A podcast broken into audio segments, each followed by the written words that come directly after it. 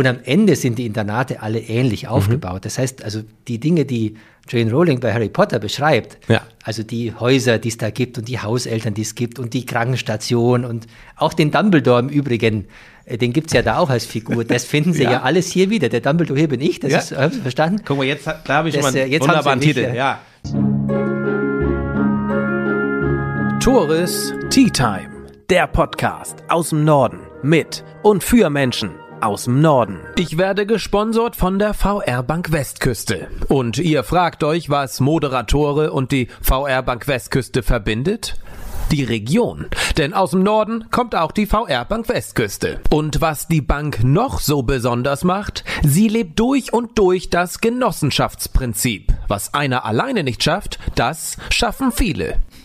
Auf eine Tasse Tee mit Dr. Peter Rösner, Leiter der Stiftung Luisen Lund. Und heute wollen wir die Tea Time nutzen, um mal Luisen Lund kennenzulernen. Denn ich denke, jeder, jede hier in der Region hat schon mal von Luisen Lund gehört, aber weiß so gut wie gar nichts über die Schule, das Internat, über die Möglichkeiten, die es hier gibt und weiß gar nicht, wer hier eigentlich lehrt, wer hier lernt, wer hier ist, wer hier hierher kommt und was hier eigentlich alles passiert. Und ich habe heute das Privileg und die Möglichkeit, mit dem Leiter Dr. Peter Rösner über über sein Luisenlund zu sprechen, denn seit über neun Jahren, bald zehn Jahren sind Sie hier der erste Mann. Und ich sage, moin, Herr Dr. Rösner, schön, dass ich bei Ihnen sein darf. Ja, herzlich willkommen in meinem Schloss sozusagen. Freue mich, dass Sie da sind. Ja, und es ist ja gar nicht übertrieben. Es ist ja ein Schloss. Und wenn man hier hochfährt, fühlt man sich auch so, dass einem gleich der König entgegenkommt. Ist schon gewaltig. Ah, der König nicht mehr, aber der Herzog vielleicht. Wobei, passieren, ne? Ja, also Herzöge gibt es tatsächlich nicht mehr, aber Prinzen und Prinzessinnen haben wir eine ganze Menge. Ja. Die Vorstandsvorsitzende von Prinzessin Ingeborg zu Schleswig-Holstein, richtig. Das ist die Vorsitzende des Vorstands gerade, die ja aus dem Haus Schleswig-Holstein, wie der Name Ja. ja. kommt. Und die Familie Schleswig-Holstein ist ja tatsächlich die ursprüngliche Eigner-Familie, die dann nach dem Zweiten Weltkrieg daraus ein Internat, eine Schule gemacht hat. Da ist es schon entstanden, schon so lange her. Also 1949 ist die Stiftungsgründung, Ja, ja. relativ bald nach dem Zweiten Weltkrieg. Und seitdem hat sich Luisenlund nicht nur Schleswig-Holstein-weit, nicht nur deutschlandweit, sondern weltweit einen wirklich tadellosen Ruf aufgebaut. Und ich glaube, wir in Schleswig-Holstein können sehr stolz darauf sein, diesen Standort auch bei uns zu haben und auch ich als Husumer so nah an Husum dran zu haben. Da können Sie mal sehen. Kann ich mal sehen. Ich habe mir einen Standort, eine Karte angeguckt mit den Top-Internaten in Deutschland. Ja. Und Luisenlund ist dort äh, vermerkt und weit und breit nichts anderes. Also wir haben im Norden tatsächlich eine relativ singuläre Stellung. Es gibt hier gar nicht so viele Internate, im Süden gibt es Ja. deutlich mehr. Ja, aber da wurden auch nicht viele aufgelistet. Ich glaube, es wurden sieben hervorgehoben und Ja. äh, Luisenlund war und ist dabei. Ja, ich, also ich freue mich, dass das auch in der Ja. Öffentlichkeit heute so gesehen wird. Aber ich glaube schon, Sie haben das Internationale angesprochen, sehen Sie, Schule in Deutschland wird ja häufig auch nur im eigenen Bundesland betrachtet. Ja. So, das ist so die Perspektive. Ja. Wir haben die Bildungshoheit der Länder. Also insofern macht das Bildungsministerium in Kiel macht Bildung für Schleswig-Holstein. So, wir haben in der Tat ein bisschen diesen Deutschlandbezug, aber wirklich auch einen internationalen Bezug. Und ich kann schon sagen, auch nicht ganz ohne Stolz, dass wir international wirklich sehr geachtet sind durch die Entwicklung, die wir so in den letzten Jahren gemacht haben. Also meine Kolleginnen und Kollegen sind regelmäßig bei Weltbildungskonferenzen als Top-Referenten eingeladen und erzählen, wie Bildung für die Zukunft vielleicht aussehen könnte. Das weiß man alles in Schleswig-Holstein so genau gar nicht. Können Sie uns mal direkt versorgen mit ein paar Zahlen, mal abholen, wie viele verschiedene Nationalitäten gehen hier zur Schule und grundsätzlich ein paar Zahlen, wie viele Sch äh, Schülerinnen und Schüler sind hier, wie viele Lehrkräfte sind hier? Ja, vielleicht zu den Rahmendaten. Die Stiftung Losenlund hat auf dem Standort insgesamt sogar vier Schulen, wenn man es genau betrachtet. Das ist eine kleine Grundschule, die ist einzügig, würde man sagen, also 18 Kinder pro Lerngruppe. Mhm. Wobei ich gleich was dazu sage, wir denken nicht mehr in Klassen. Hört ihr wir schon haben, von? Wir haben die Klassen aufgelöst. Das haben wir. Also wir hören auf, Kinder nur weil sie zufällig gleich als in den Klassen einzuteilen, sie in ein Klassenzimmer zu sperren, einen Klassenlehrer vorne hin und sie dann Klassenarbeiten schreiben zu lassen. Ja. Kinder sind so verschieden wie nur irgendwas, die kann man nicht in Klassen organisieren. Das geht nicht mehr, glauben wir. Also insofern reden wir nicht von Klassen, aber wir haben von, also Ja. von Lerngruppen. Ja, ja. Also wir haben in der Grundschule vier Lerngruppen, also etwa 70 Kinder. Dann haben wir ein klassisches Gymnasium, das mit Jahrgang 5 beginnt und dann eben hochwächst, bald ja wieder. zwölf jetzt, ne? Noch Aktuell noch, noch bis 12. Die jetzige, der jetzige zehnte Jahrgang ist der, Ja. der wieder dann 13 Schuljahre insgesamt haben wird. Mhm. Das kommt wieder. Und wir haben tatsächlich eine International World School, eine IB World School Mhm. heißt das, wo die Unterrichtssprache komplett in Englisch, also Englisch ist. ähm, wo viele, ja, etwa die Hälfte der Schüler internationale Schüler sind, die Hälfte nationale Schüler sind. Und wir haben noch ein besonderes Programm, das ist das vierte ein, ein Plus-Min-Programm, also ein Programm, wo wir Top-Talente im Naturwissenschaftsbereich exzellent fördern. Was Sie ja auch mal waren. Ja, ich bin, habe ein Vorleben als Physiker und ich war, ja. glaube ich, ganz guter Physiker tatsächlich. Mhm. Ja, richtig. Ich hatte mich vorab natürlich ein bisschen informiert. Ganz viele Fragen sind zum Thema Grundschule gekommen, sind zum Thema Gymnasium gekommen, IB School. Vielleicht einmal zur IB School nur kurz, was auch eine absolute Besonderheit ja ist, wenn ich es richtig verstanden habe. Wenn man sich auf diese IB bewirbt oder hier angenommen wird, das Programm durchläuft, dann aber nach einem halben Jahr sagt, Mensch, wir ziehen, meine Family zieht nach Singapur, da kann man eins zu eins mit dem gleichen Lehrstoff weitermachen, richtig? Genau, es gibt also eigentlich weltweit nur ein großes ja übernationales Bildungsprogramm und das ist das International Baccalaureate, so heißt das. Mhm. Denn in, auch in allen anderen Ländern außerhalb Deutschlands sind ja Bildungspläne national organisiert. So. Aber das IB versteht ja. sich eben als weltweite Organisation, sitzt in Genf, ist überstaatlich mhm, mhm, und muss dann eben oder sorgt dafür, dass die Bildungsinhalte oder die Curricula, die das IB anbietet, dann nationalstaatlich wieder anerkannt werden. Der große Vorteil ist, dass es gibt über 6000 IB World Schulen weltweit. Mhm. Um das mal einzuordnen, es gibt in Schleswig-Holstein 99 Gymnasien. Hm.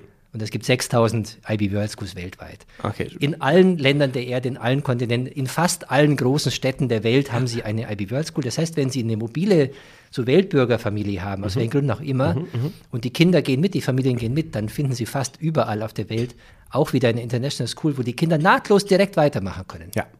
Und selbst in Deutschland ist Umziehen, wie wir wissen, wenn sie von Bayern nach Hessen gehen, gar nicht so einfach, was das Schulsystem anbelangt. Absolut richtig dieses Thema, schnell mal so über Luisen Lund zu sprechen, ich glaube, da könnte man einen ganzen Abend, Nachmittag, da könnte man vier, fünf Stunden hier füllen. Ja, Sie haben ja gesagt, Sie bringen Zeit mit. Ich, ich habe Zeit. Ich, ja, ich habe Zeit. Aber Lehr Lehrer haben doch nie Zeit.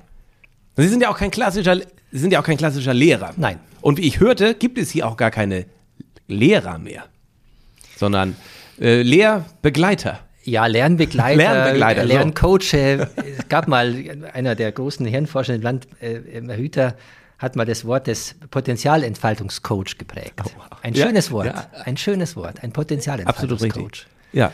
Also das heißt, die Frage ist ja, wir glauben schon, dass in den jungen Menschen, die zu uns kommen, viel drin steckt, was sie mitgebracht haben, ja. was sie an Persönlichkeit ausmacht, so tiefe Charakter, ja. auch Eigenschaften, die sind erstaunlich stabil. Da kommt man, also wenn sie ein introvertierter Mensch sind, dann können sie lernen, auf die Bühne zu gehen. Das wird sie immer viel Kraft kosten, aber sie bleiben in Wirklichkeit introvertiert. Also solche Grundcharaktereigenschaften mhm. haben wir. Und jeder Mensch, den wir überzeugt von hat, ein ganzes Set an Potenzialen, an Talenten, an Begabungen mitgebracht. Die Frage ist nur, wie helfen wir diesen Menschen, die für sich selbst zu entdecken, also zu merken, ich kann das, es lohnt sich für mich, wenn ich mich damit beschäftige, es macht mir Freude, dann ist man ja auch gut, wenn man Freude daran hat. Und dann kann ja daraus etwas werden, was ihn später einzigartig macht im Beruf oder in der, ja. was in der Karriere oder als Bedeutung für die Gesellschaft. Und deshalb ist Potenzialentfaltungscoach gar nicht so schlecht. Ist, ist in der Tat ein schöner Begriff. Wir, wir sagen hier nicht so, ne? Also wir sagen Nein, immer noch Lehrer und wir sagen immer noch Mentoren und Coach und sowas. Ja, ja, ja. Aber im Grundsatz ist die, sag mal, die Rolle, die die Lehrkräfte hier ja. einnehmen, ist eben nicht mehr die des klassischen Lehrers, den Sie und ich in der Schulzeit selber ja. erlebt haben. Das ist klar. Ein paar Schritte mal zurück. Als ich hier hochfuhr, hochfuhr den, durch, den, durch die Allee entlang, oder es fing schon an, man fährt die Bundesstraße entlang und biegt dann irgendwann mal ab in den, ich glaube, in den Luisenlundweg. Mhm. Dann fährt man anderthalb Kilometer raus und die Straße wird immer noch enger äh, und noch enger und man fragt sich, wo komme ich denn da Wo komme ich denn? Irgendwann steht mal ein großes Privatschild und genau. nicht weiter und durch den Wald durch. Total. Mhm. Also es ist ja schon etwas abgeschottet, abgeschieden und wie ich schon eingangs sagte, man fährt hier mit einem mit einem gebührenden Respekt hin. Mhm. Und vor einem halben Jahr, vor einem Jahr sind meine Freundin und ich mal hier lang gefahren, einfach mal aus Interesse, sind dann aber irgendwann umgedreht, weil okay, ich glaube, ich glaube, ich glaube, hier darf man gar nicht hin. Nun hörte ich oder sah ich auch, hier entsteht ein, ein Weihnachtsdorf für zwei, drei Tage, mhm. wo auch wirklich Menschen aus der Umgebung einfach dazukommen dürfen. Mhm. Erste Frage, kann man hier einfach mal so hinkommen, unabhängig eines Weihnachtsdorfes? Kann man sich das einfach mal anschauen, was hier einfach passiert? Ja, das kann man. Ja. Also Lösenlund ist ein privates Gelände und das, die Stiftung ist ja eine eigene Rechtspersönlichkeit, die gehört niemandem, die Stiftung gehört mhm. sich selbst. Und das Areal, das wir haben übrigens insgesamt 280 Hektar Land und Forst, ja. inklusive, also es ist wirklich ein großes Gelände, ja. das gehört der Stiftung Lusenlund. Mhm. So wie Ihnen Ihr Garten vielleicht auch gehört. Ja. So. Jetzt können Sie sagen, Sie freuen sich auch über Besuch bei sich zu Hause. Wir freuen uns über Besuch hier und wir erwarten von unserem Besuch, dass es sich dann angemessen eines Gastes verhält. Und wenn man das tut, dann ist man hier herzlich willkommen. Ich habe an den Aspekt Sicherheit gedacht. Mhm. Natürlich herrschen hier Sicherheitsvorkehrungen. Und in dem Sinne möchte ich äh, Stefan Petersen grüßen und danken. Ah. Er hat den Kontakt hergestellt. Ja, richtig. Richtig, deswegen Thema Sicherheit. Und ich kann mir vorstellen, dass Stefan nicht möchte, dass hier jeder äh, Hinz und Kunz und Hans und Franz einfach mal herkommt, äh, nachts hier auftaucht. Sie sicherlich auch nicht und wahrscheinlich auch nicht die Eltern der Schüler und wahrscheinlich auch nicht die Schüler. Also was gibt es hier für Sicherheitsvorkehrungen? Also wir glauben, wir sind überzeugt davon, dass wir Teil einer liberalen Gesellschaft sind und eine liberale Gesellschaft gestalten wollen, auch in der Zukunft. Und zur Liberalität gehört ein hohes Maß an eigener Freiheit. So, und das beißt sich ein bisschen mit dem Thema Sicherheit. Denn alles, was Sie mit Sicherheit machen, ja. hat mit Kontrolle, Freiheit mit so oder Sicherheit. Tun, das sind Pole, die sich widersprechen. Und wir stehen schon ziemlich klar auf der Seite einer freiheitlichen Entwicklung für die Kinder. Sie finden hier keine Videokameras zum Beispiel. Also wir wollen nicht, wir wollen nicht lückenlos unsere Kinder oder die Mitarbeiter gar ja. äh, verfolgen. Das wollen wir nicht. Das wissen alle Menschen, die hier sind, und sie haben sich bewusst dafür entschieden, an einen so liberalen Ort zu geben, der eben auch öffentlich zugänglich ist. Und ich meine, die Öffentlichkeit nochmal ist als Gast herzlich willkommen. Wenn, wenn, nachts hier sich irgendwie drei komische Autos rumtreiben, dann rufen wir auch die Polizei an. Ja. Das würden sie bei ihrem Vorgaben aber auch tun. Ja. Aber das passiert ja. eigentlich nie offen gesagt. Also, mhm. das, also wir haben wirklich ganz, ganz gute Erfahrungen gemacht und wir haben ganz viele wirklich sehr nette Mitbewohner in Gübi oder in Fleckebüt, die Sicher. mit dem Hund hier spazieren gehen und ja. einfach auch die, sagen wir, die Schönheit dieser Anlage schätzen und sich freuen, dass sie hier durchgehen können. Und das ist völlig in Ordnung. Und es ist wirklich, wirklich schön. Das Wetter spielt heute jetzt nicht unbedingt mit, aber ne, das ist acht Monate im Jahr so. Trotzdem, der Blick aufs Wasser, der Wald, die Natur, äh, die Gärtner leisten ja auch mega Arbeit. Ja. Also das, die Anlagen ja. sind wirklich toll gepflegt. Das ist, ein, das ist ein Anblick und eine Reise wert. Und das ist ja auch ein bisschen Teil des Auftrags, den diese Stiftung Lusenlund hat. Sehen mhm. Sie, und das erklärt auch vielleicht, weshalb wir Besucher herzlich willkommen heißen. Lusenlund hat landesgeschichtlich schon eine wirklich große Bedeutung. Ich meine, die Herzöge von Schleswig und Holstein, das ist ja der Name schon auch der Familie, die es ja bis heute gibt, äh, hatte ja eine echte politische Aufgabe zu Zeiten, als das hier noch Dänemark war. Ja. So, und der dänische König war der König, das ist der Monarch, klar, aber er hatte eben Statthalter, um dieses Land zu regieren. Und der Statthalter der Provinzen Schleswig und Holstein, der lebte halt hier in Lusenlund. Der Regierungssitz war Schloss Gottorf in Schleswig, ja.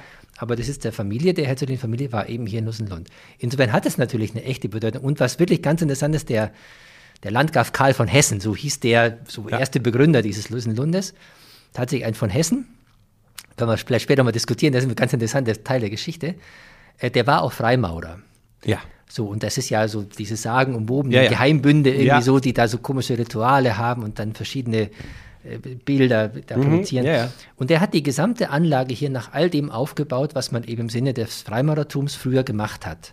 An Sichtachsen, an rechtwickligen Dreiecksbeziehungen, an Strömungen, mhm. an, es gab einen Turm der Erkenntnis, einen, einen Freimaurerturm sozusagen, es gibt verschiedene Säulen, den Labyrinthgarten, äh, also ganz großartige Dinge in diesem Park. Und das wollen wir gerne zeigen. Und wir sind ein bisschen ja auch dafür da, dieses historische Erbe zu erhalten. Das tun wir sehr gerne. Übrigens mit den Schülerinnen und Schülern, weil wir glauben, dass es total spannend ist, wenn man Geschichte an dem Ort erlebt, an dem man nun einfach auch ist und nicht abstrakt irgendwo anders. Schönes oder schöne, schöne Überleitung. Und die Schülerinnen und Schüler werden hier ja auch in die, in die Pflicht genommen. Absolut. Die Absolut. lernen ja auch von Beginn an direkt Verantwortung mit zu übernehmen, auch für die Mitmenschen, nicht nur für sich, auch für die Natur, für die Mitmenschen ich hörte eben, es gibt hier eine eigene Freiwillige Feuerwehr. Mhm. Es gibt hier einen THW, mhm. wo Schülerinnen und Schüler von Luisenlund ihren Nachmittag, ihren Abend, ihre Abendaktivität verbringen, ihre freie Zeit. Und so frei, so viele, so viel Freizeit hat man als Schülerin, als Schüler hier ja gar nicht, weil doch das Pensum ziemlich hoch ist. Also Sie sind jetzt schon beim Internat angekommen sozusagen. Und die Frage ist, also wenn man Sehen Sie, wir haben, Sie haben vorhin den Zahlen gefragt, wir haben momentan 320 junge Menschen, die hier leben. Im Internat, Im also Internat. die hier permanent, Richtig. bis auf Ferien und was immer, permanent wirklich leben. Jawohl. Mhm. Und dazu kommen jetzt mit Grundschule und allem noch ja. Tagesschüler, die eben dann tagsüber hier sind. Das sind in Summe dann 500, also etwa 180 Tagesschüler. Nochmal ist die Grundschule mit dabei. Da muss ich kurz zum Verständnis rein. Ich hatte das eben schon mitbekommen, deswegen weiß ich es jetzt. Aber man man lebt hier entweder im Internat Ja. oder man lebt im Umkreis irgendwo. Genau, Sie können in Schleswig wohnen zum Beispiel. Genau. Und dann ist es für Sie wie eine ganz normale Schule, eine Tagesschule. Dann kommt man hier hin mit dem Bus, wie auch immer, wird hingefahren, Rad, was auch immer, fährt danach wieder zurück und Genau. kommt am nächsten Tag wieder. Eine ganz normale Schule sozusagen. Genau. Kann eine ich Schule, sagen, Eine Schule in, in freier Trägerschaft, ne, wir sind keine öffentliche Schule, wir sind aber eine staatlich anerkannte Ersatzschule. Insofern können Sie Ihre Schulpflicht erfüllen wie an jeder anderen öffentlichen Schule. Aber da bewerbe ich mich für. Also klar ist, dass wir als private Schule ja ein Vertragsverhältnis mit den Eltern eingehen müssen. Das müssen ja auch was bezahlen dafür. Das ist nicht. Ah, kommen wir gleich noch zu. Ja, Schule ja. ist nicht öffentlich, also private Schule Ja, ist ja. nicht auskömmlich Ja. öffentlich finanziert, muss Ja. man vielleicht auch nicht machen. Insofern müssen wir ja Verträge schließen. Klar. Und wir haben das Primat der Vertragsfreiheit. Das heißt, ich kann mir überlegen, mit welcher Familie, mit welchem Kind ich einen Erziehungsvertrag machen möchte und vielleicht mit welchem auch nicht. Also man kann sich hier melden, Mensch, ich würde sehr gerne, dass mein Kind hier unterrichtet wird. Das und geht. Das geht und euch, Ihnen obliegt die Entscheidung, jo, kann losgehen oder eben nicht. Ja. Dann wird erstmal möglicherweise geguckt nach, ab wann? Geht das schon bei der Grundschule los? Ja. Also die Grundschule, da, wir, Ja. also klar, wenn sie den, also schulpflichtig werden, Ja. Mhm. die Kinder mit sechs Jahren, dann können sie hier in die Grundschule gehen. Muss man sich in der Tat bewerben. Ja. Dann gibt es mit jedem Kind ein individuelles Gespräch, eben auch um das ein bisschen einzuschätzen. Mhm. Ja. Und dann ist ein bisschen die Kunst, halt so eine Gruppe auch gut zusammenzustellen. Also dass man eben sagt, man hat ungefähr gleich viele Mädchen, gleich viele Jungs, man hat ein paar von den Kindern, die man so kennenlernt, die wirklich auch so nach außen gehen. Und man hat auch ein paar Stille, die dabei sind. Sicher. Das ist eigentlich Ja. die, der, der, die Kunst, weil das am Ende eine Gruppe und das gemeinsame Lernen so lebendig macht. Wenn man eben, also wenn sie, also ich könnte ja auch nur lauter ganz brave Kinder in dieser Schule haben. Ja, das ist langweilig, da lernen die auch nichts. Also wir müssen schon dafür sorgen, dass es einen guten Mix gibt, am Ende die Gesellschaft wiederzuspiegeln. Ja. Und dann lernen die Kinder mit diesen verschiedenen Rollen und verschiedenen Menschentypen ja auch gut umzugehen. Wenn wir mal von 500 Schülern, um es einfach zu Etwa, vereinfachen, genau. sprechen. Wie hoch ist die Nachfrage da? Haben Sie wirklich das Privileg, aussuchen zu können? Ja, ja, nein? Oder ist, letztendlich muss das ja auch alles finanziert werden? Müssen Sie sagen, ach gut, den müssen wir jetzt doch noch mitnehmen? Wie ist da die, die, die Nachfrage? Also die Schule ist jetzt ausgebucht, das ist etwa Ja. die Kapazität, die wir auch haben. Wir sind im Bereich der Tagesschule tatsächlich übernachgefragt, also da können wir nicht alle Kinder aufnehmen. Mhm. Das liegt ein bisschen daran, dass wir sagen, pro Jahrgang sollen es nicht mehr als 15 Tagesschüler sein in oberen Jahrgängen. Ja. Wir haben so einen Jahrgang, endet am Ende mit guten 100 Schülern, die eben hier Abitur oder IB machen. Und etwa 15 davon sind dann eben Tagesschüler. Mhm. Wir wollen also, dass in der Oberstufe das Internat mit allen Vorteilen der Erziehung, des gemeinschaftlichen Zusammenlebens, kommen wir vielleicht nochmal drauf, dass das wirklich im Vordergrund steht. Und deshalb ist die Anzahl der Tagesschüler pro Jahrgang auf 15 limitiert. Ja. So, da haben wir mehr Nachfrage, als wir Plätze haben. Und das Internat mit den 320 Plätzen ist etwa ausgebucht. Ich habe etwa diese Anzahl von Betten.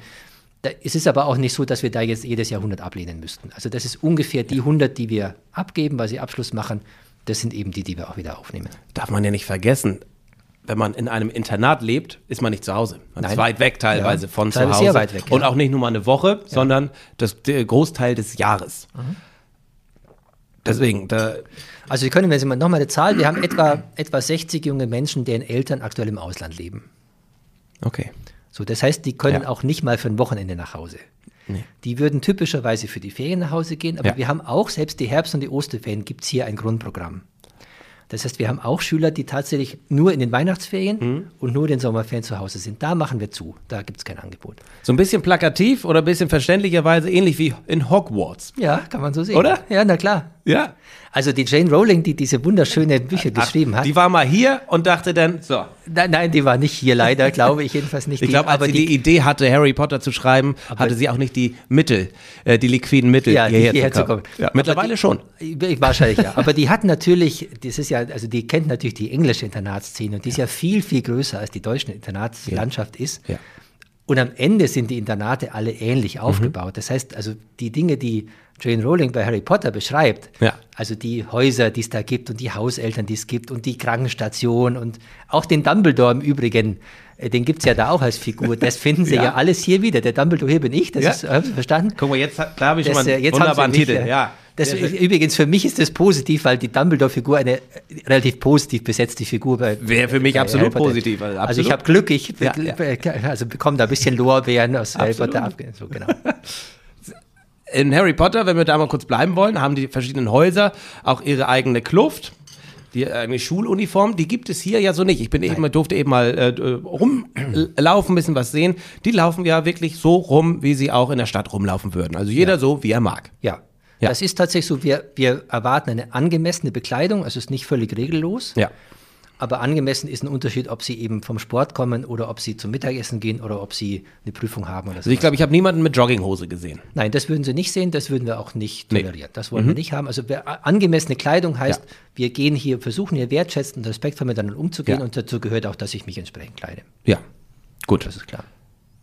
Dann, Aber Schuluniform, das vielleicht nochmal zu sagen, weil das ganz interessant ist. ihr habt ja einen äh, Pulli. Äh, es gibt einen Schulpullover, Ja, ja. Mhm, aber es, das ist keine Uniform. Warum Nee. nicht?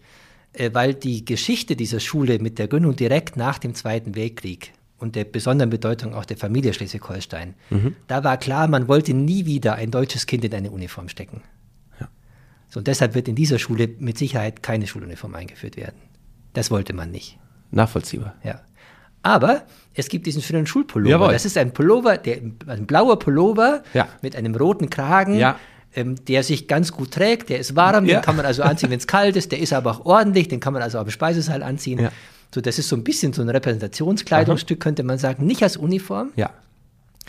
ähm, aber, aber symbolisiert so ein bisschen die Gemeinschaft, die Die immer Zugehörigkeit, Montag, ja. immer Montag ist unser Schulpullover-Tag. Das heißt, wer Ach, cool. möchte, ist eingeladen, am Montag den Schulpullover zu tragen. Und nach Bestehen der, das ist ja keine Probezeit, aber nach drei Monaten, wenn man hier ist, erhält man symbolisch so einen Pullover, richtig? Ja, er wird verliehen. er wird verliehen. Er sogar. wird ja. verliehen.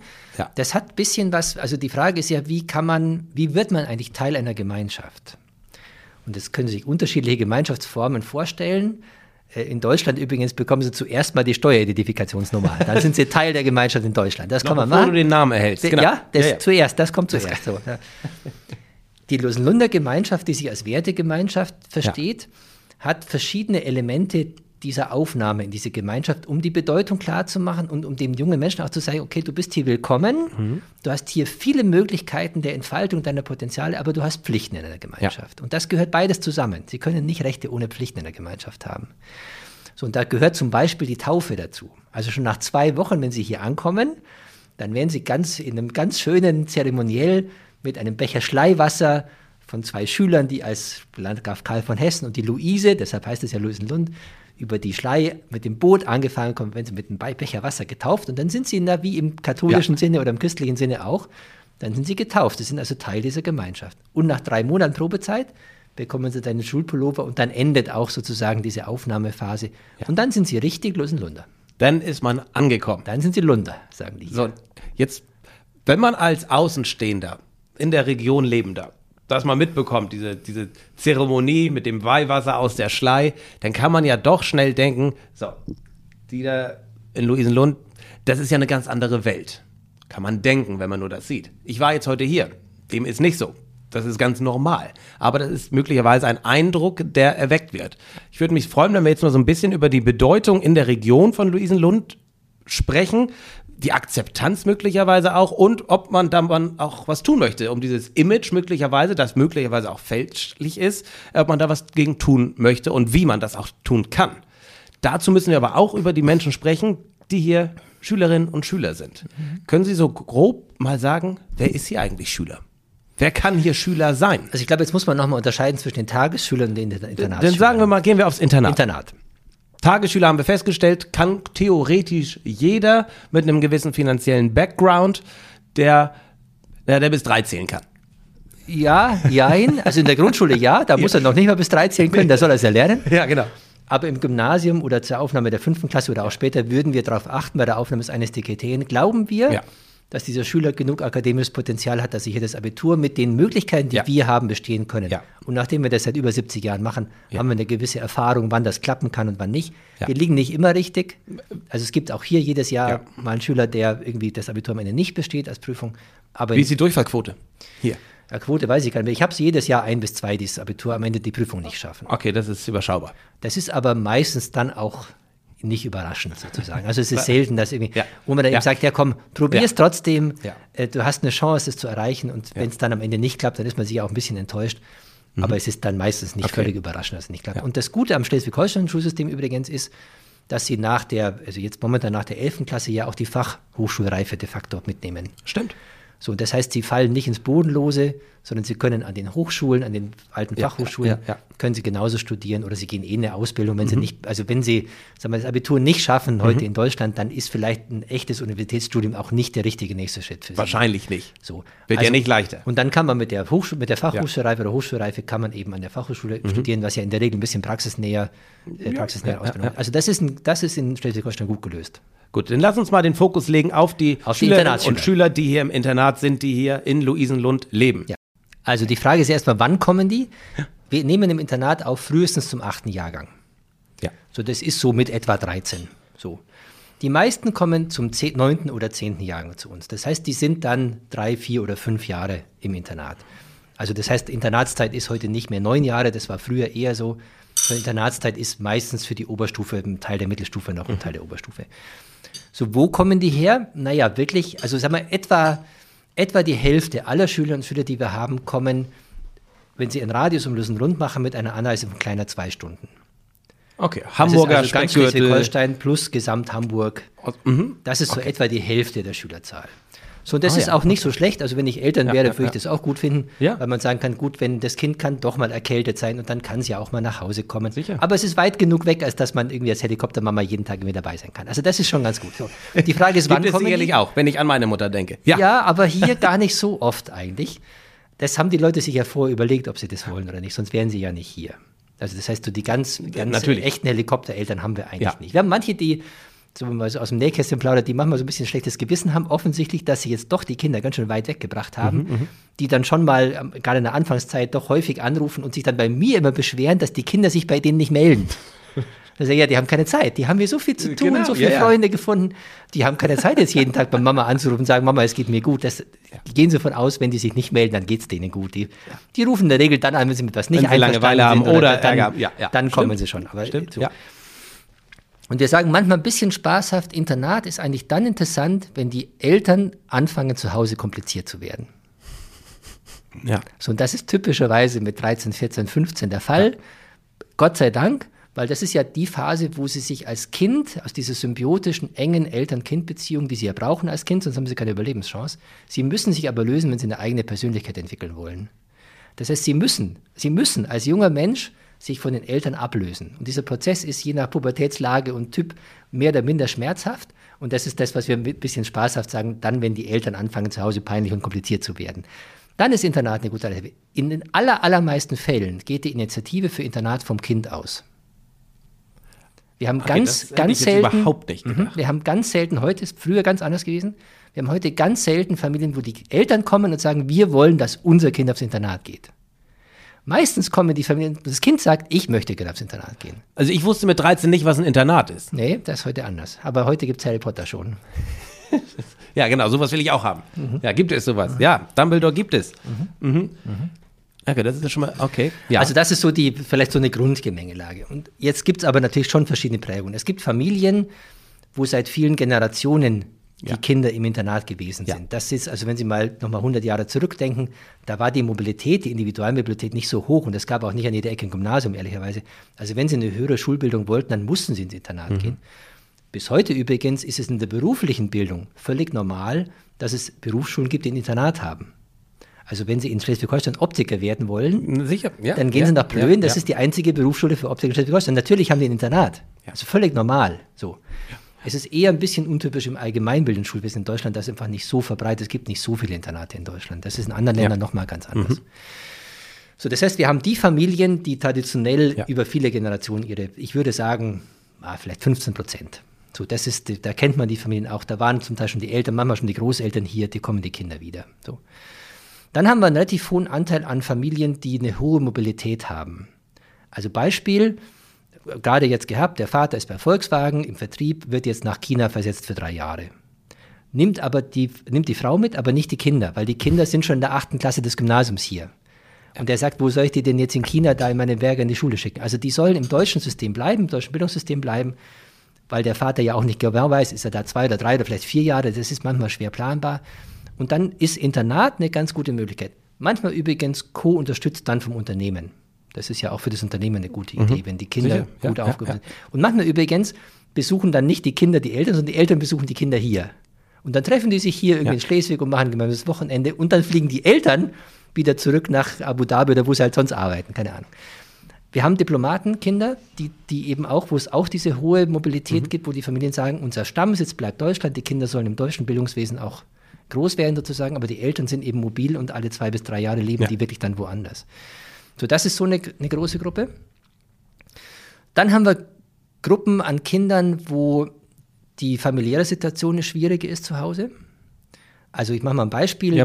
Also wir haben eine, die Kernfamilie, die ist auseinandergegangen. Das Kind war vielleicht noch sehr klein. Der Vater hat neu geheiratet, neue Familie mit Kindern. Die Mutter hat neu geheiratet, neue Familie mit Kindern. Da ist das Ursprungskind dann manchmal ein bisschen über. Ja. So, und dann ist es, manchmal kann eine gute Idee sein zu sagen, gib diesem Kind nochmal ein weiteres Zuhause, neben dem bei Papa in dessen Familie und bei Mama in dessen Familie, dass das Kind auch was Eigenes hat, wo es sein darf. Darum heißen die Mitarbeiter im Internat bei uns ja Hauseltern. Das ist nicht der Ersatz für die Eltern. Die Eltern gibt es ja in unserem Fall noch. Ja. Aber es sind im besten Patchwork-Jargon, wenn Sie sprechen, sind vielleicht Bonuseltern, die das Kind eigentlich nochmal geschenkt bekommt als weitere Bezugsperson zu den eigenen leiblichen Ja. Eltern. Also auch das ist eine Gruppe. Leistungsmäßig haben wir eigentlich zwei Extreme. Das können Sie an meinem Abiturschnitt sehen. Also Ja. der, Abiturschnitt oder die Abiturverteilung, die Verteilung der Abiturnoten in Lusenlund ist völlig untypisch. Okay. An jedem normalen Gymnasium, das ich kenne, haben sie eine gaußsche Glockenverteilung. Was heißt das? Naja, sie haben relativ wenig Schüler, die irgendwie eine 3,4 oder 3,3 Abitur haben, relativ schlecht. Und sie haben relativ wenig Schüler, die ein 1,0 Abitur haben. Und dann haben sie irgendwie so einen Bauch in der Mitte, so bei 2,2, 2,3, so die typische Abiturnote. In Lusenlund ist das nicht ein Bauch, sondern ein Doppelhöcker. Das heißt, wir haben etwa die Hälfte der Schüler, die wirklich ein sehr, sehr gutes Abitur machen, also 1,3 bis 1,6 oder so, wirklich ein gutes Abitur. Und wir haben die andere Hälfte der Schüler, die wirklich da um die 3,0 rum dann arbeiten. Also hier gibt Wir es haben keinen wenig. Mittelmaß, Äh, wenig we- Mittelmaß. Wenig Mittelmaß. Mhm. Okay. Wenig Ich bin, Mittelmaß. Okay. Ich bin überrascht über den zweiten Höcker, über den, der sich mit 3, äh, 3,3, 3,5 hier durchschlägt. Hätte ich jetzt mit meiner Naivität nicht gedacht. Ich hätte gedacht, auch hier sind hauptsächlich Hochbegabte. Nein, das ist nicht so. Nee. Also wir haben einen Teil, das ist vor allem das Plus-Min-Programm, auch im IB, auch im Gymnasium gibt es Kinder, die sehr begabt sind. Das Ja. ist die eine Hälfte, die eben Ja. wirklich ein sehr gutes Abitur Ja. macht, die auch von den, von den Bedingungen, die wir hier eben haben, diese personalisierte Ansatz von Bildung und, und Lehren und Lernen, wirklich echt, echt toll profitieren können. Mhm. Wir haben aber auch eine andere Gruppe und sehen Sie, also wir haben, also wir haben viele sehr gute Schulen in Deutschland und wir haben manche, die sich mühen. So, und wenn Sie jetzt Pech haben als Kind und Sie sind auf einer Schule, die sich wirklich müht, Ja.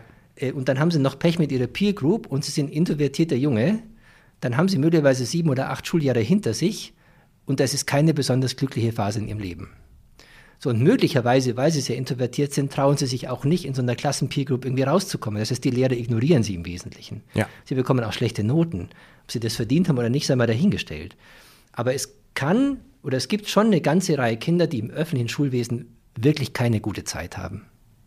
So, und wenn die Kinder dann auf die Idee mit Internat kommen und ehrlicherweise die Finanzmittel der Eltern das ermöglichen würden, dann ist das für diese Kinder eine echt, ein echter großer Befreiungsschlag, einfach nochmal Schule positiv besetzt Ja. wahrnehmen zu dürfen. Eigenes Lernen auch fürs spätere Leben irgendwie als positive Erfahrung abzuspeichern.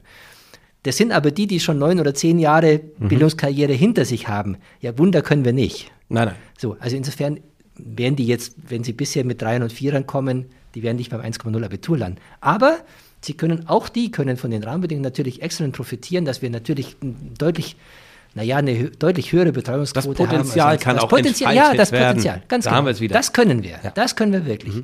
Und dann machen die ein solides Abitur und können dann ja Mhm. immer noch entscheiden, wie ihr weiterer Weg gehen soll. Sie haben jetzt dankenswerterweise die finanziellen äh, Rahmenbedingungen der Eltern angesprochen, hätte ich auch noch getan, weil das ist das nächste, die, die nächste Wahrnehmung, die man hat. Meine erste fälschliche Wahrnehmung war, dass hier nur Hochbegabte sind.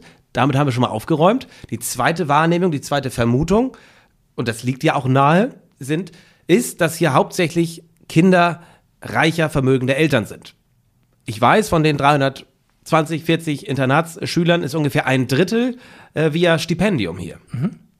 Dennoch, der Großteil zahlt es aus eigener Kasse. Ja, Das war richtig recherchiert? das ist so. Ja, guck mal, endlich mal. Gut, das ist so. Das ist so. Die zwei Drittel, die hier, äh, bei, bei denen die Eltern das aus der Portokasse zahlen, nicht immer, teilweise. Also ich glaube, die Portokasse ist selten. Also Ist ich das glaube, so? dass Ja. wir schon viele Eltern haben, die die Gebühren hier bezahlen können, die sich Wovon aber sprechen dann, wir? Von welchen Gebühren sprechen wir? Wie hoch sind diese? Also wenn Sie, gibt die unterschiedlichen Programme haben Ja. ein bisschen unterschiedliche Preisschilder, aber ungefähr kostet ein Internat voll all-inclusive das ganze Jahr mit allem, was dazugehört, kostet etwa 50.000 Euro. In 50.000 Euro sind wären Vollbetreuung für 365 Tage drin. Ja. Man lebt hier, man isst hier, man lernt hier, Jawohl. Man, man liebt hier, man Alle Freizeitaktivitäten, Sportarten. alles inklusive. äh, Alles inklusive. das hört sich natürlich im ersten Moment nach sehr, sehr, sehr viel Geld Das an. ist ja auch sehr viel ja, Geld. keine Frage. Aber es wird ja auch was geboten. Ja, das glauben wir. Also sagen wir so, die Stiftung Losenlund ist eine gemeinnützige Stiftung. Was heißt das? Wir haben keine Gewinnerzielungsabsicht. Es gibt niemand, der in dieser Schule einen Gewinn macht. Ich bekomme ein Gehalt bezahlt, da könnte höher sein, finde ich, aber es ist ein faires Gehalt und die Mitarbeiter Kann man das bezahlt. einsehen? Kann man ihr Gehalt einsehen? Ich glaube nicht. es ist individuell, nein, ich bin zufrieden, Gottes Willen. Es geht Nein, mir gut und ich bin völlig alles in Ordnung. Aber also das heißt, es gibt keinen Gewinn. Das heißt, die, die Kalkulation, die wir machen, ist, wir nehmen alle Kosten, die entstehen, um ein Internat auf dem Niveau, das wir eben für uns festgelegt haben, zu betreiben. Das teilen wir genau durch 320 Kinder und dann kommt raus 50.000 Euro pro Kind und Jahr, was zu bezahlen ist. Das sind einfach die Kosten umgelegt auf die Kinder, die hier sind. Und das fällt mir. äh, Ich, ich hörte schon, das sagten Sie, wiederholten Sie auch nochmal, keine Gewinnabsicht steckt irgendwie dahinter. Keine, nein, überhaupt keine. Dann, wel- welche weiteren Finanzierungsmöglichkeiten hat denn Luisenlund? Ja, die 320 äh, Schülerinnen und Schüler im Internat zahlen viel Kohle, beziehungsweise die Eltern. Aber das ist auch irgendwann aufgebraucht. Wenn man sich mal das riesige Areal anschaut, wenn man sich die Gebäude hier anguckt, wenn man sich die Neubauten anschaut, wenn man weiß, 100 Menschen sind hier, glaube ich, fest angestellt. Ja, dann, 200 ehrlicherweise. Die Stiftung löst hat 200 Mitarbeiter. 200, guck mal, dann ist das Geld ziemlich schnell weg. Klar, Was sind weitere Möglichkeiten für Sie, für euch Geld zu bekommen? keine. Also, gibt natürlich viele Varianten. Also das erste ist, muss man fairerweise vielleicht auch sagen, also der, wir nehmen dem Staat ja Kinder ab, die wir in der Privatschule Ja. haben, die sonst in der öffentlichen Schule wären. Für die muss der Staat jetzt erstmal keine Lehrer bereitstellen. Deshalb gibt es eine, Ersatz, eine staatliche Ersatzschulfinanzierung, die bekommen wir auch. Das ist in der Also Größenordnung. pro Schüler gibt es einen Zuschuss? Das sind sozusagen? etwa, etwa 5000 Euro pro Jahr und Schüler. Okay. So, das ist das, was der Pro Staat Schüler. pro Schüler Ja, da kommt ja auch schon mal wieder was zusammen. 5000 Euro. Okay, Ja, mhm. das kommt aber on top, ne, zu diesen 50.000 dazu dann. Also, Ja, ja. So. Genau. Was wir versuchen immer wieder ist, Menschen zu überzeugen und zu inspirieren, dass wir hier eine gute Arbeit machen und dass es sich lohnt, an einem besonderen Ort, der Lösenlund mal ist, zu zeigen, wie Bildung für die Zukunft vielleicht gelingen kann. Und das sind dann Menschen, die auch mal eine Spende machen würden für verschiedene Aktivitäten, die wir machen, die sich beteiligen an Bauvorhaben. Es sind häufig ehemalige Schüler, die sagen, ich hatte hier eine gute Zeit, mir hat das echt viel mitgegeben, ich möchte ein bisschen was zurückgeben. Das gelingt schon. Und ansonsten arbeiten wir wie ein Sozialunternehmen auch. Wir nehmen einen Kredit bei der Bank auf und müssen den halt dann in den Folgejahren zurückbezahlen, wenn wir so große Neubauten machen wie jetzt gerade. Ja. Und wir haben, fairerweise kann man auch sagen, wir haben ein bisschen Erträge aus der Land- und Forstwirtschaft. Ja. Das sind so etwa 50.000 Euro im Jahr insgesamt. Alles aber dennoch überschaubar.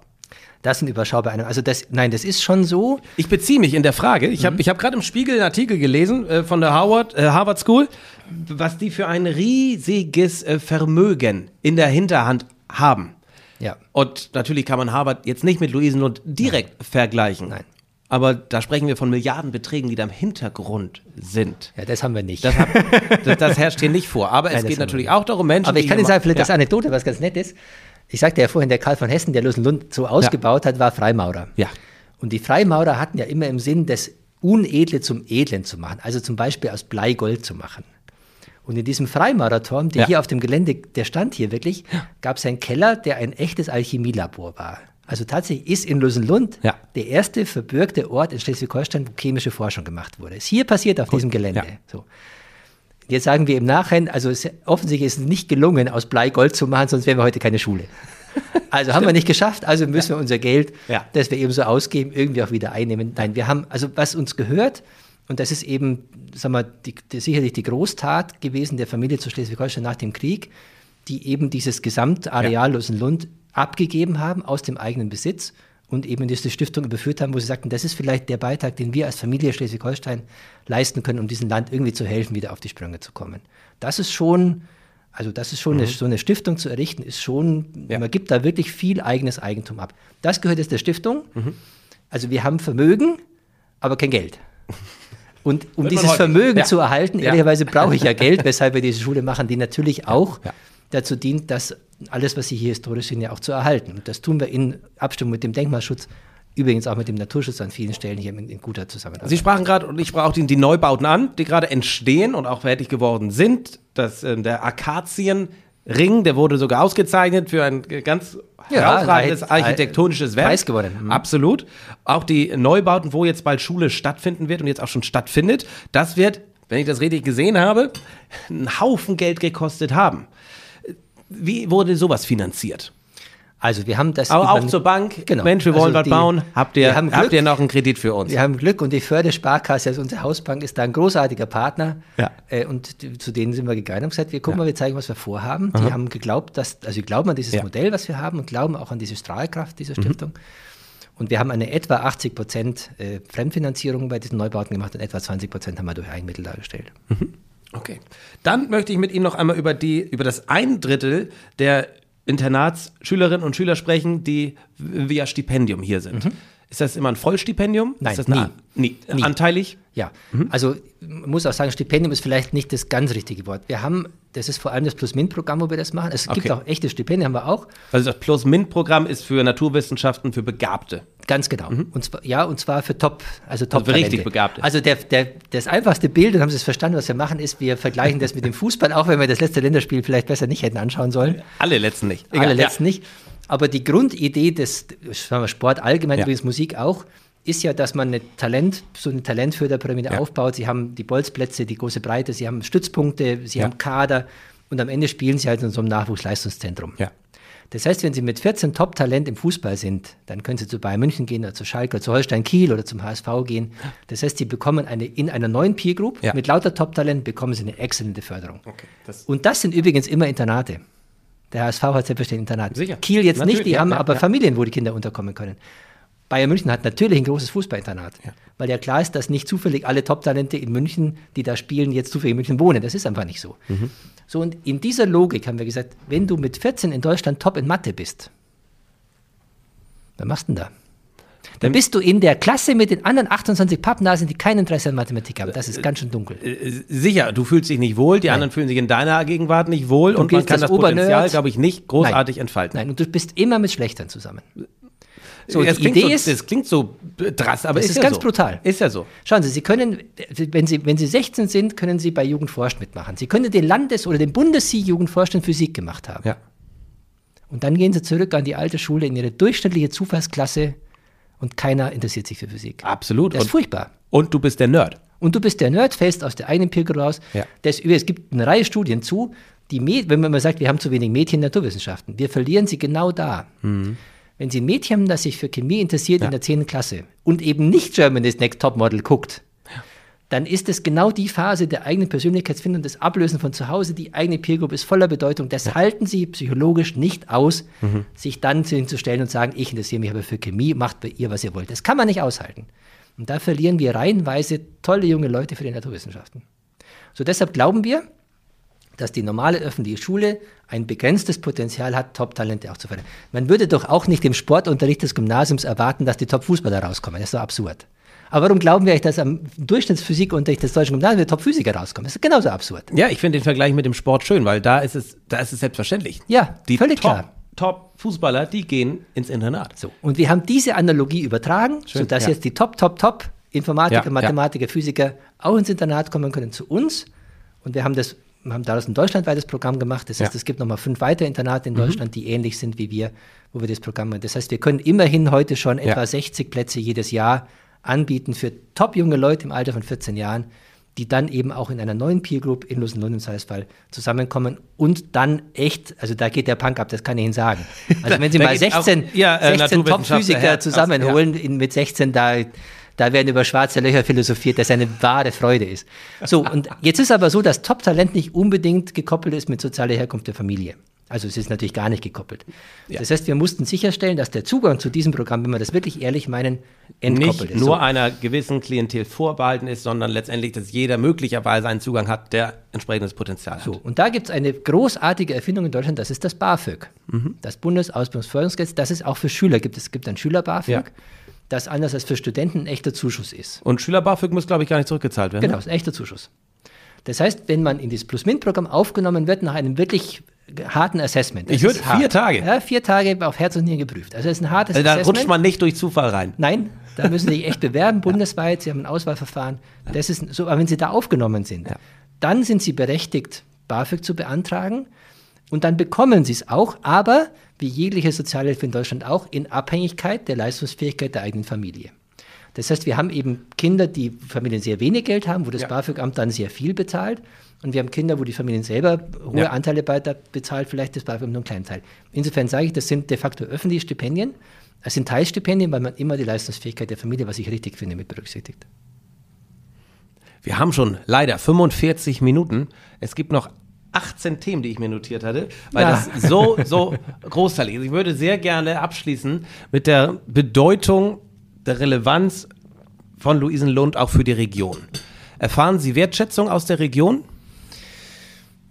Also eigentlich schon und ich möchte auch sagen, dass ich mich total freue, dass wir auch mit dem Bildungsministerium in Schleswig-Holstein-Kiel eine echt gute Zusammenarbeit haben. Ich schätze Frau Prien sehr, die eine echt innovative Ministerin ist, die viel Alterskram zu bewältigen hat, aber ich finde, dass die wirklich gute Ideen hat und das Land echt vorangebracht hat. Und davon profitieren wir auch ein Ja. bisschen und wir sind da echt gute Sparing-Partner an vielen Stellen, auch mit vielen äh, Kolleginnen und Kollegen im Ministerium, die dort arbeiten. Also das, ja, die Wertschätzung erfahren wir sehr. Die Bedeutung für die Region ist, glaube ich, zweierlei. Das eine ist, ich würde mir wünschen, dass dieses Lusenlund so ein bisschen als Experimentierschule für dieses Land angesehen wird. Und ich möchte Ihnen mal ein Beispiel sagen. Ich, ich sage manchmal, eine, eine Lehr- und Forschungsschule sein kann.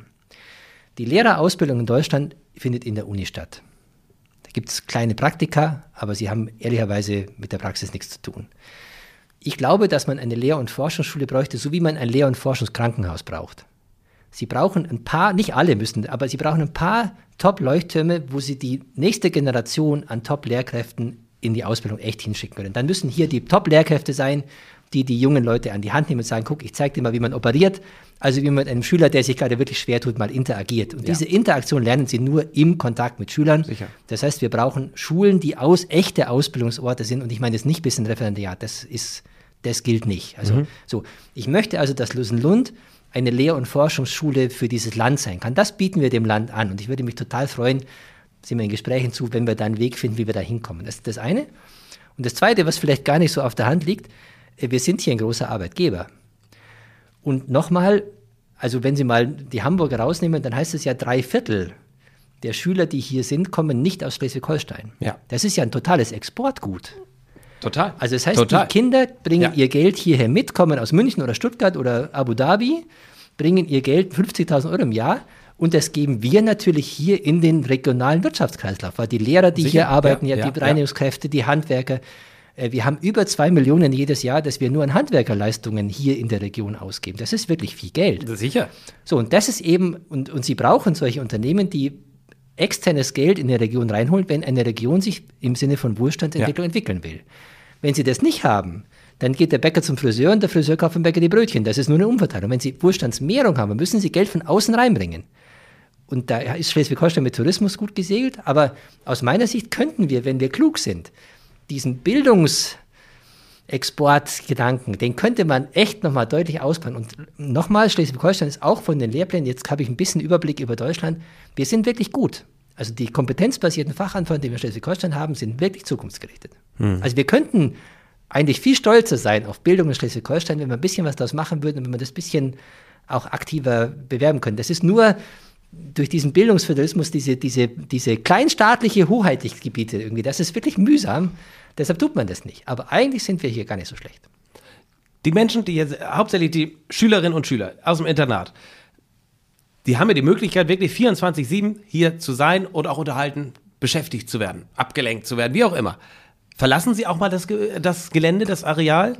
Also dann bleibt es ja auch nicht bei den 50.000 Euro, die Sie mitbringen, sondern Sie gehen ja auch mal in die, äh, in die mehr oder weniger schicke Schleswiger Innenstadt. Die gehen ja auch mal essen irgendwo anders. Die gehen ja auch mal äh, feiern. Also das ist ja auch nochmal ein Zusatz. Das stimmt, wobei die schon viel hier sind. Okay. Also, dadurch, meine dass- Wahrnehmung ist da nicht Ja. verkehrt, weil ich bekomme seltenst Selten, mit. ja. Ach hier, da sind die aus, äh, da sind die Lunder. Ja, das, ist, wird man selten. Das ist selten, das Ja. glaube ich auch. Also die gehen schon natürlich zum Einkaufen oder so, das ist klar. Aber wir haben ja auch, anders als früher im Internat, wir haben ja schon eine hohe auch Wochenendmobilität. Ne? Wir haben so ein 14-Tages-Konzept. Das heißt, alternierend jedes zweite Wochenende sind die Schüler hier. Da haben wir auch tolle Angebote hier und tolle Programme, die wir machen.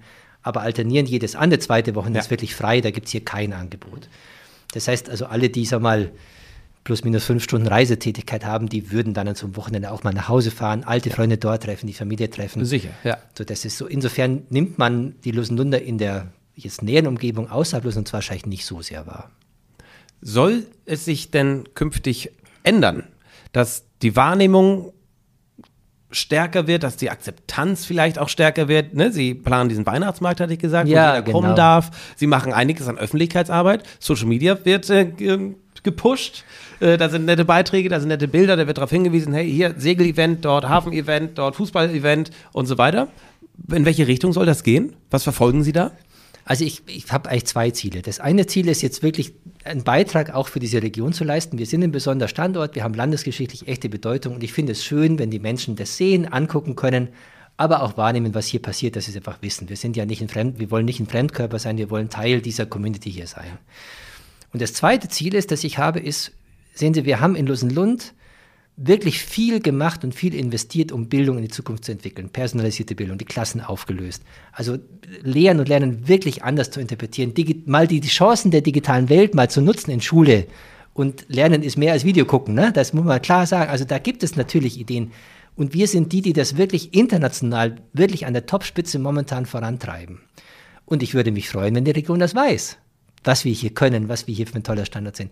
Und da geht es uns so ein bisschen wie manchmal diesen, diesen so Hidden Champion, sagt man ja, ne, die Ja, ja. Eine, eine hochinnovative äh, Produkte haben, die man aber als Endverbraucher nicht so kennt. Und das gilt ein bisschen für die Bildung hier. Man denkt sich, Schule kenne ich schon und meint damit Schule, wie man sie selber erlebt hat. Aber Schule ist in Lusenlund wirklich, wirklich anders, als wir Schule so im Kopf haben.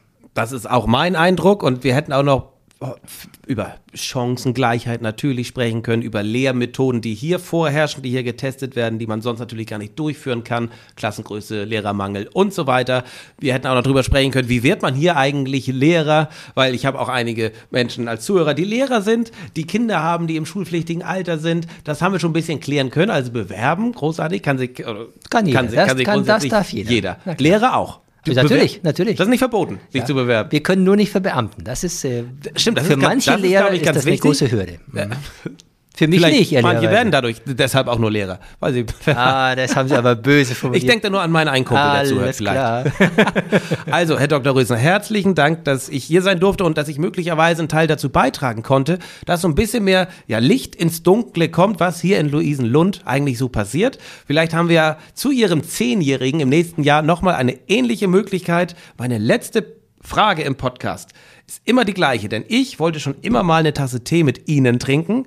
Mit wem würden Sie gerne mal eine Tasse Tee trinken, wenn Sie könnten?